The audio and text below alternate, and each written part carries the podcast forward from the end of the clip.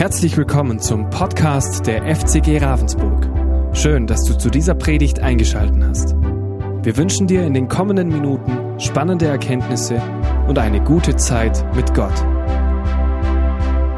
Die geistliche Waffenrüstung. Ich möchte kurz sagen, vielleicht der eine das erste Mal da oder selten da. Mein Name ist Christoph Kipping, bin hier zusammen mit Joel Overbeck, Pastor in der Gemeinde. Genau. Ja, von der Sephora hören wir nachher noch nach der Predigt vier Lieder insgesamt. Gell? Finde ich sehr schön, freue ich mich drauf, dass sie zu Gast ist. Sie hatte gestern so ein Gesangscoaching hier gemacht. Meine Frau war auch dabei, das war echt super. Äh, hat ihr sehr gefallen. Der Margit auch. Okay, wir steigen direkt ein in den Text. Ähm, wer eine Bibel hat, kann die gerne damit aufschlagen. Sonst äh, hört einfach gut zu aus dem Epheserbrief, also Epheserbrief für Menschen, die nicht mit der Bibel bewandert sind, sage ich nochmal, das ist ein Brief im Neuen Testament und der ist eine Gemeinde, die in einer Stadt war, das ist Ephesus. Und darum heißt es Epheserbrief. Okay, so hängt das einfach zusammen. Ja? Und zwar in Kapitel 6 lese ich nochmal diesen Text über die Waffenrüstung, ab Vers 13. Deshalb ergreift die ganze Waffenrüstung Gottes, damit ihr an dem bösen Tag widerstehen und wenn ihr alles ausgerichtet habt, stehen bleiben könnt. So steht nun eure Lenden umgürtet mit Wahrheit, bekleidet mit dem Brustpanzer der Gerechtigkeit und beschut an den Füßen mit der Bereitschaft zur Verkündigung des Evangeliums des Friedens.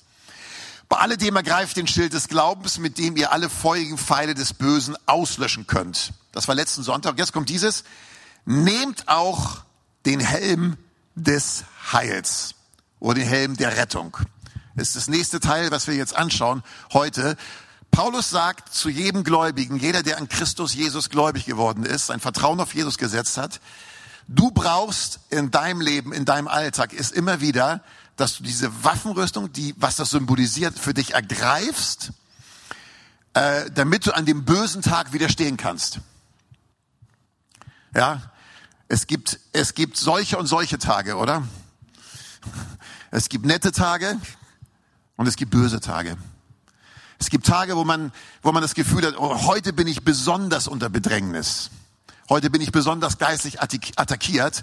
Und Paulus meint genau diesen bösen Tag. Und die Gefahr ist, dass man genau an diesem bösen Tag nicht nochmal für sich innerlich diese Waffenrüstung ergreift. Äh, und Paulus sagt, gerade an diesem Tag müsst ihr das tun. Wenn die Sonne scheint, das Wetter schön ist, die Vögel zwitschern, äh, dann brauchst du nicht so stark den Schild des Glaubens, den Brustpanzer der Gerechtigkeit, den Helm des Heils. Wenn es aber anders ist, dann brauchst du es dringend. Okay? Und wir schauen uns heute den Helm des Heils an. Und ich möchte nochmal ganz klar sagen, damit es auch nicht falsch ankommt, es geht hier um eine geistliche Waffenrüstung, ja. Gerade in solchen Zeiten wie heute, wo auch Krieg ist, muss man es betonen. Für die mit der Bibel eben nicht so vertraut sind, war ich auch lange Zeit nicht.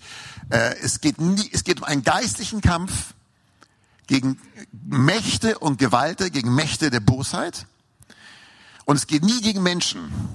Paulus sagt, wir kämpfen nicht gegen Fleisch und Blut, sondern gegen geistliche Mächte und Kräfte. Okay? Und darum geht es. Geistliche Mächte und Kräfte, die den Christen gerne zu Fall bringen wollen. Und damit das nicht geschieht, haben wir es nötig, diese Waffenrüstung anzuziehen. Und darum geht es Paulus.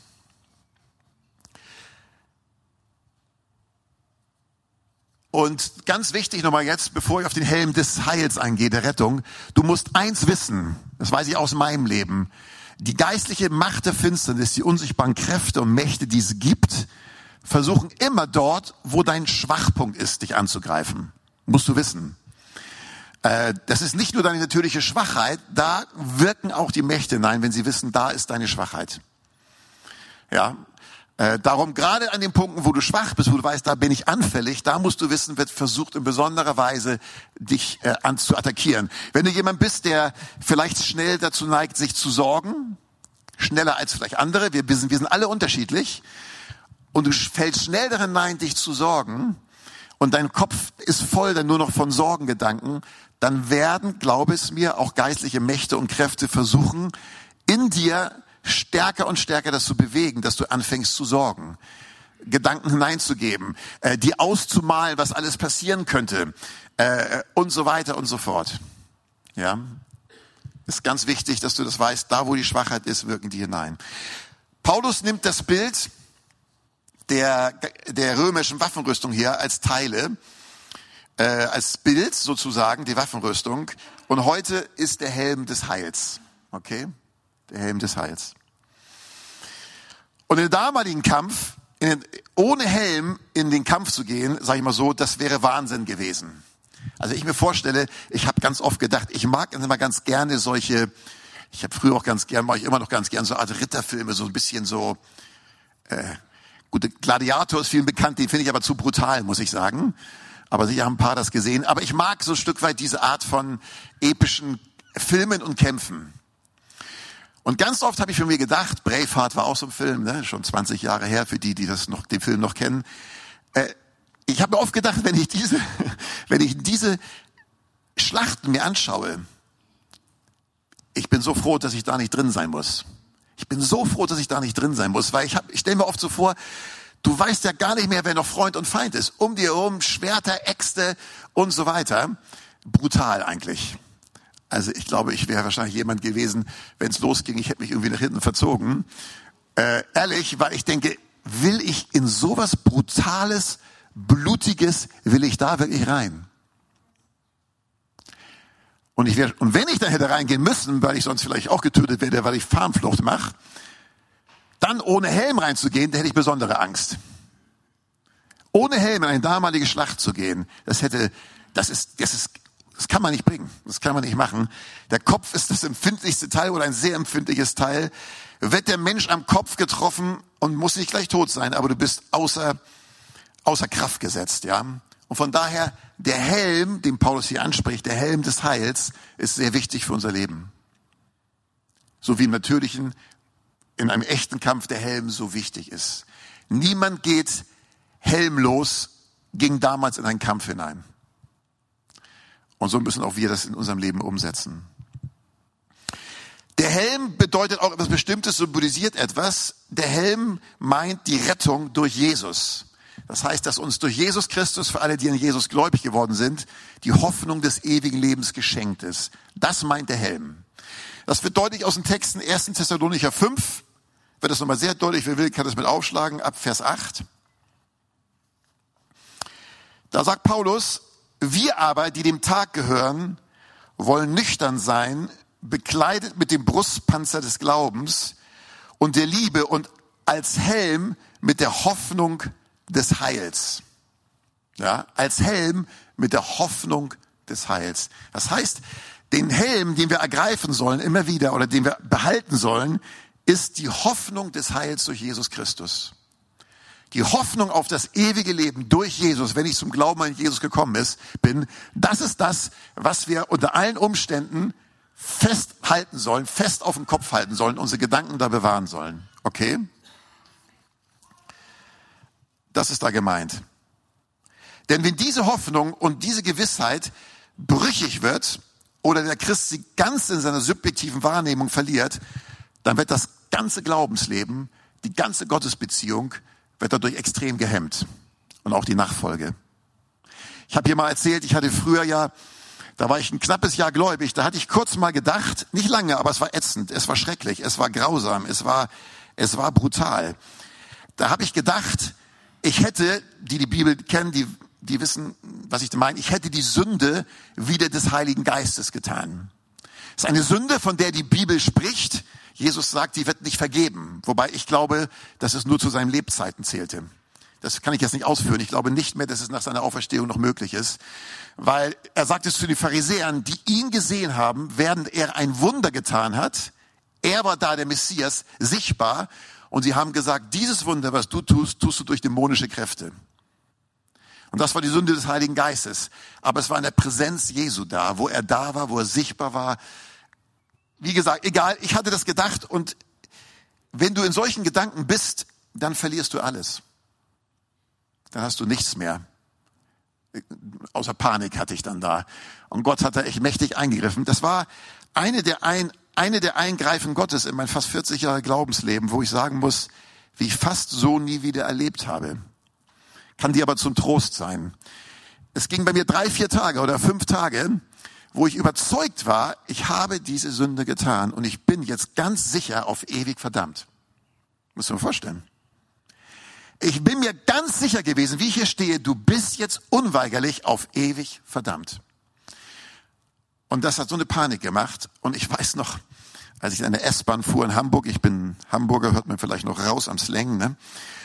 Ähm, da war ich dann, das war am dritten oder vierten Tag, ich war fast am Durchdrehen aufgrund dieser Panik. Und ich saß da und guckte dann noch so gerade hoch und dann gucke ich noch das in das Gesicht eines, das war so ein Geisteskranker, der mir über, gegenüber saß. Das hat mich dann vollkommen ausgetillt. Und dann, und dann bin ich rausgegangen aus der Bahn in diesen absoluten Panikding und bin den Weg lang gegangen nach Hause. Und das kann man nicht machen. Das ist, das zeigt mir aber, dass Gott in den kritischen Momenten, unser, Momenten unseres Lebens, wenn du denkst, jetzt geht gar nichts mehr, Gott kann augenblicklich kommen. Und in einem Moment kam plötzlich über mich von, dem, von der größten Panik überhaupt mit der größte Frieden, den ich je erlebt habe. Ich habe auch nicht geglaubt. Ich habe nicht, ich habe nicht geglaubt. Ich habe nicht ganz. Es kam einfach und alles war weggeblasen auf einmal. Jesus kann die Stürme in deinem Leben, die auch jetzt da sind, er kann sie in einem Moment zum Stillen bringen. Du weißt nicht wann. Schade, ne? Man weiß nicht wann. Aber denk an Folgendes. Egal was tobt in deinem Leben gerade, Gott kann in einem Moment, in einem Moment alles ändern. Von einem zu anderen Moment. Ne? Das war. Aber wie gesagt, wenn das ein Christen genommen wird, es muss ja nicht gleich mit Sünde wie der Heiligen Geist sein, es kann ja auch eine andere Art von Verunsicherung sein, ähm, dann wird man in der Nachfolge extrem gehemmt ja, Gott und sein Wort können dann sogar eher zum Feind werden, äh, weil man das Gefühl hat, es ist gegen einen. Und weil die Mächte der Bosheit in der Himmelswelt wissen, wie entscheidend die Heilsgewissheit eines Gläubigen für seine Nachfolge ist, versuchen sie auch immer wieder an dieser Stelle Christen anzugreifen. Denn wenn das kippt, nochmal kippt alles. Okay? Und darum sagt der Apostel Paulus, habt den Helm aufgesetzt haltet fest an der Hoffnung des Heils durch Jesus, lasst euch das nicht rauben, nicht streitig machen, äh, sonst verliert ihr alles, ja. Haltet das fest, dass ihr durch Jesus, weil ihr, sein, ihr euer Vertrauen auf ihn gesetzt habt, wirklich zu ihm gehört, ja. Und ich möchte Folgendes dazu sagen. Ähm, Menschen sind, oder ich sag mal so, Menschen mit einer hohen Sensibilität sind manchmal mehr angreifbar als andere Menschen. Menschen sind auch an dieser Stelle unterschiedlich angreifbar. Das muss man wissen. Ja? Ähm, und können mehr versucht werden als andere. Zum Beispiel sensiblere Menschen, die Sensibilität ist ja nichts Schlechtes, aber sie reagieren sensibler zum Beispiel auf Sünde. Sünde ist immer nicht gut, aber Menschen, die eine besondere Sensibilität haben, ja, die werden dann umso stärker das Gefühl haben oder können umso stärker das Gefühl haben, kann mir Gott das noch vergeben? Weil sie sensibler sind, weil sie das stärker aufnehmen, leichter auf sich wirken lassen. Okay? Oder auch tiefsinnige und sehr logisch denkende, schwarz-weiß denkende Menschen können an, an, an dieser Stelle sehr versucht werden mit der Heilsgewissheit, da sie die Bibelstellen, die, sagen wir mal, über einen scheinbaren Verlust des Heils sprechen, weil sie die alle kennen und weil sie die viel stärker in sich aufnehmen als andere. Ja? Menschen werden an dieser Stelle unterschiedlich versucht. Es hängt mit ihrer Persönlichkeitsstruktur zusammen. Nicht nur, der Feind Gottes ist natürlich bei jedem da, aber das ist ein ganz wichtiger Punkt. Ja? Wir können das mal bei Martin Luther sehen. Martin Luther, Anfechtungen und Zweifel über seinen Glauben, sein Denken und seine Beziehung zu Gott begleiteten ihn eigentlich sein ganzes Leben hindurch. Wer von Luther so ein bisschen was weiß, Martin Luther, obwohl er eine starke Glaubensgewissheit hatte, die Reformation ist entstanden, weil er verstanden hatte, ich bin gerecht gesprochen aus Glauben. Das hatte Martin Luther verstanden. Und trotzdem hat er im Laufe seines Lebens dann immer wieder starke, starke äh, Anfechtung gehabt. Er sagt einmal Folgendes, er ließ da tief in seine Seele blicken, er schreibt, schreibt zu jemandem, mehr als eine Woche lang war ich in den Toren der Hölle und des Todes nahe oder war ich den Toren der Hölle und des Todes nahe. Ich zitterte an allen Gliedern. Christus war mir verloren. Ich war hin und her geschüttelt von Verzweiflung und Gotteslästerung. Hammer Text, ne? Ich war hin und her gerissen von Verzweiflung und Gotteslästerung. Weil er jetzt Gott als Feind gesehen hatte. Darum habe ich gesagt, wenn, wenn das Brücke bröckelt, kann sein, dass Menschen Gott als Feind sehen, ja? Und hier sehen wir, dass Luther den Helm des Heils nicht genommen hatte. Und wie wir gesehen haben, es hat Auswirkungen auf die ganze Gottesbeziehung, ja?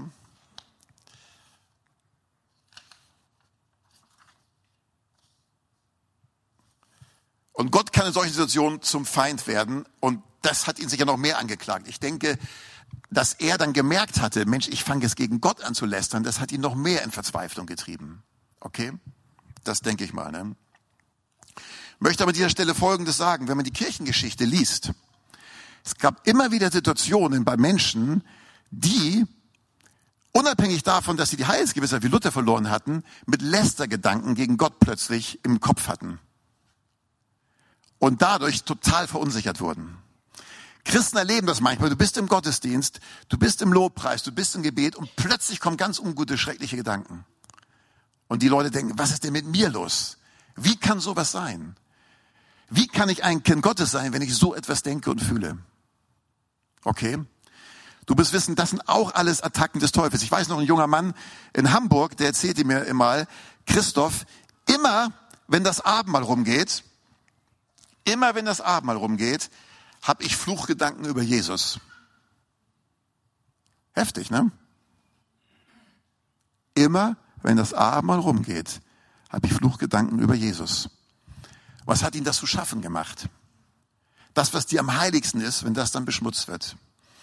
Und ich sage das, weil vielleicht hat sich von euch schon mal jemand sowas erlebt oder erkennt das auch, dass irgend sowas passiert.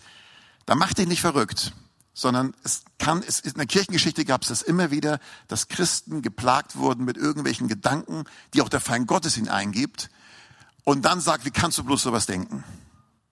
Das ist gemein, oder? Das ist fies. Erst sowas eingeben und dann dir noch Vorwurf machen, wie kannst du sowas denken? Ne? Aber der Feind ist kein fairer Gegner. Okay.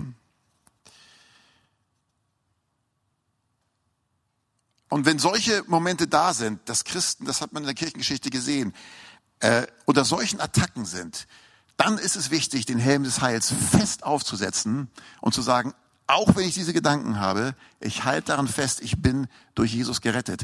Aber in solchen Momenten hilft es Christen nicht, wenn sie in sich schauen. Das gebe ich dir den Tipp um den Helm des Heils.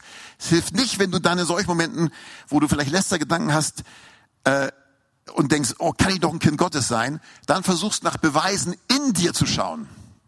Mach das nicht. Sondern dann schau aufs vollbrachte Werk von Jesus. Das ist der Helm des Heils eigentlich. Dann sagst du, Jesus, ich bin zum Glauben an dich gekommen und du hast für alle meine Sünden bezahlt. Und selbst wenn das jetzt eine Sünde war, ich weiß es nicht, das schoss durch meinen Kopf, du hast dafür bezahlt. Du hast dafür bezahlt. Du hast dafür bezahlt. Und nur so kann man in heftigen Kämpfen äh, dem Feind widerstehen. Nicht, wenn man in sich hineinschaut und sagt, da finde find ich da jetzt irgendwas, was dafür spricht, dass ich jetzt zu Gott gehöre. Tu das nicht, sondern in solchen Momenten schau auf das, was Jesus für dich getan hat, auf sein ähm, vollbrachtes Werk. Ja, das ist ganz wichtig, damit die Seele dann wieder Ruhe kriegt. Das hat übrigens auch Martin Luther geraten. Ich lese auch was von ihm nochmal vor, ähm, sicher aus eigener Erfahrung. Wenn Leute in so Kämpfen sind, er sagt, eine solche Person soll ja nicht auf sich selbst stehen. Das ist jetzt Lutherdeutsch, also auf sich selbst schauen. Und nicht nach ihrem Gefühl über sich urteilen, sondern die Worte fassen, an ihnen hangen, die ihr in Gottes Namen vorgelegt werden. Und diese trotzen und allen Gedanken und Gefühlen des Herzens auf diese verweisen. Er sagt auch, Leute, wenn ihr in solchen Anfechtungen seid, wo in Gedanken starke Zweifel sind oder äh, irgendwas dich stark verunsichern will, dann lenk deine Gedanken und deine Gefühle auf Gottes Verheißungen, auf seine Zusagen und vor allen Dingen aufs vollbrachte Werk von Jesus. Dann, dann egal wie, wie scheinbar die Sünde groß ist und dich anklagen will, dann sage, Jesus hat dafür bezahlt. Jesus hat dafür bezahlt. Mach das. Schau nicht in dich selbst hinein sondern beruf dich auf das, was Jesus für dich getan hat. So ziehst du den Helm des Heils an, so behältst du den Helm des Heils. Ja, das ist wirklich wichtig. Eine andere, eine andere Waffe, die die Finsternis auch benutzt, ja nicht nur so lästerliche Gedanken und so, können auch theologische Gedankengebäude sein, die Ungewissheit ins Leben eines Christen bringen. Kann auch sein. Letzten Endes, dass sich die Sünde wie der Heiligen Geist gedachte getan zu haben, war ja auch eine theologische Geschichte, äh, was ja gar nicht zutraf. Aber wenn man die Bibel ja ernst nimmt und, und, und offen sein will, dann, dann, kann, dann kann ein sowas versuchen. Und da muss man natürlich wissen, dieses wiederum steht geschrieben. Ja. Aber so kann falsche theologische Gedankengebäude können dazu führen, dass Ungewissheit ins Leben eines Christen kommt. Ähm, da versucht die Finsternis auch gerne was aufzubauen. Paulus spricht in 2. Korinther 10 von Gedankenfestungen, die in den Korinthern drin waren und die Gottes Wahrheit blockierten und sie bestimmen. Du musst eins wissen, das kenne ich auch aus meinem Leben. Ein einziger Gedanke, ein einziger starker Gedanke, wenn es gerade wenn es eben ein Lügengedanke ist, kann das Leben eines ganzen, Menschen, eines ganzen Menschen lähmen. Nur ein Gedanke, der massiv auf dein Leben ist, der massiv über dein Leben ist, kann dein ganzes Leben lähmen. Und von daher ist das auch eine Attacke des Feindes, dass er das schlichte Evangelium, der Glaube an Jesus rettet, äh, versucht zu verkomplizieren und ähm, durch theologische Unstimmigkeiten, die sich scheinbar richtig anhören, und dann kommt Ungewissheit. Hier erzähle ich auch was aus meinem Leben. Ich weiß noch in meiner Bibelschulzeit, ist ja schon jetzt lange her natürlich, aber egal. Ähm, da hatte ich eine Phase, weil ich, ich wollte es immer Gott ganz recht machen. Das ist okay, Gott recht zu machen. Man darf es bloß nicht übertreiben. Gebe ich euch den Tipp. Ich neige von der Persönlichkeit dazu. Paulus, äh, äh, der Salomo sagt einmal, sei nicht allzu gerecht. Warum willst du dich zugrunde richten? Den Satz muss man jetzt richtig verstehen. Wenn man den nicht richtig versteht, dann sagen die Leute, oh super, dann hau ich heute mal richtig auf den Putz mit der Sünde. Er geht danach weiter, sagt und sei, sei, aber, sei aber auch nicht ungerecht, da geht der Satz noch weiter, aber er will Folgendes ansprechen. Es gibt eine Art von trachten nach Gerechtigkeit und gut sein wollen und richtig Gott nachfolgen, was dann eher zu einer Last werden kann. Hängt auch mit Persönlichkeitsprägung äh, äh, zusammen. Ne? Und bei mir, und da war, auch, war ich auch anfällig für das, was der Feind da reinbrachte, ich hatte dann eine Phase gehabt, das war eine Phase, wo ich auch Margit kennenlernte, meine Frau, oder wir waren da gerade zusammen, wo ich dann jedes Mal dachte, wenn ich irgendwas falsch gemacht habe, eine Sünde, dachte ich dann, ja, jetzt bin ich nicht mehr in Christus drin, in Jesus. Jetzt bin ich draußen. Und auch außerm Heil. Jetzt muss ich schnell Buße tun, damit ich wieder drin bin. Und diese Gedanken haben sich immer mehr verselbstständigt. Und so war ich pausenlos dabei, wegen der kleinsten Kleinigkeit um Vergebung zu bitten. Das war schrecklich. Ganz schrecklich. Ja. Und mir hat auch mal jemand erzählt, der nicht, nicht genau so, aber sowas ähnliches hatte. Die dachte die Person, ja, was ist, wenn ich gerade eine Sünde tue? Was weiß ich, ich spreche gerade Lüge aus oder ich bin gerade unehrlich gewesen oder lieblos zu meinem Ehepartner. Und die Person dachte, und was ist, wenn in dem Moment Jesus wiederkommt?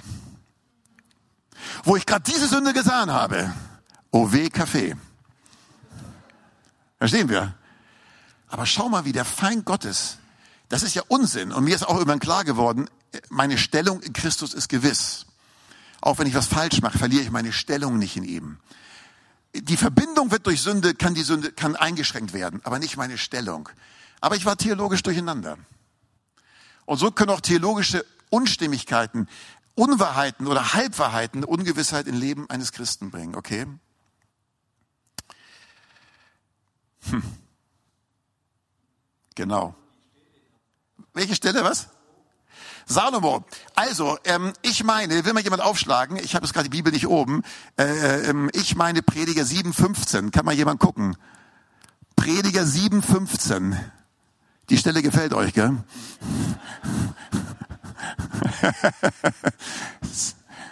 Prediger 7,15. Guck mal kurz, ob es das ist. Ich warte mal. 16, aber war knapp.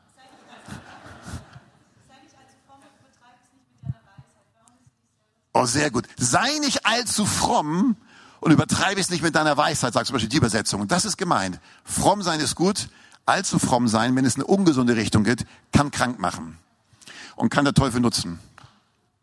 Okay? Danke, dass du nochmal gefragt hast. Also, Prediger 7, 16. Also so gibt es auch theologische Unstimmigkeiten, die der Feind ins deine Gedanken bringen kann. Denk mal an die Galater, der ganze Galaterbrief. Sie hatten irgendwann den Glauben übernommen, sie müssen das Gesetz Mose einhalten, um gerettet zu werden. Und sie hatten ihre Gewissheit verloren. So, diese schlichte Wahrheit, wie Jesus sagt, so sehr hat Gott die Welt geliebt, dass es einen einzigen Sohn gab, damit alle, die ihr Vertrauen auf ihn setzen, nicht verloren gehen, sondern ewiges Leben haben. Die gilt es festzuhalten. Ich bin zum Glauben an Jesus gekommen. Ich habe darauf vertraut, was er für mich am Kreuz getan hat. Das ist das Fundament des ewigen Lebens.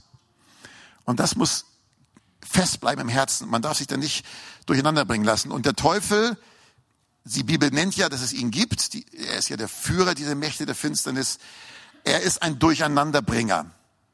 Durcheinanderbringer. Und wo bringt er Durcheinander? Im Kopf. Im Kopf.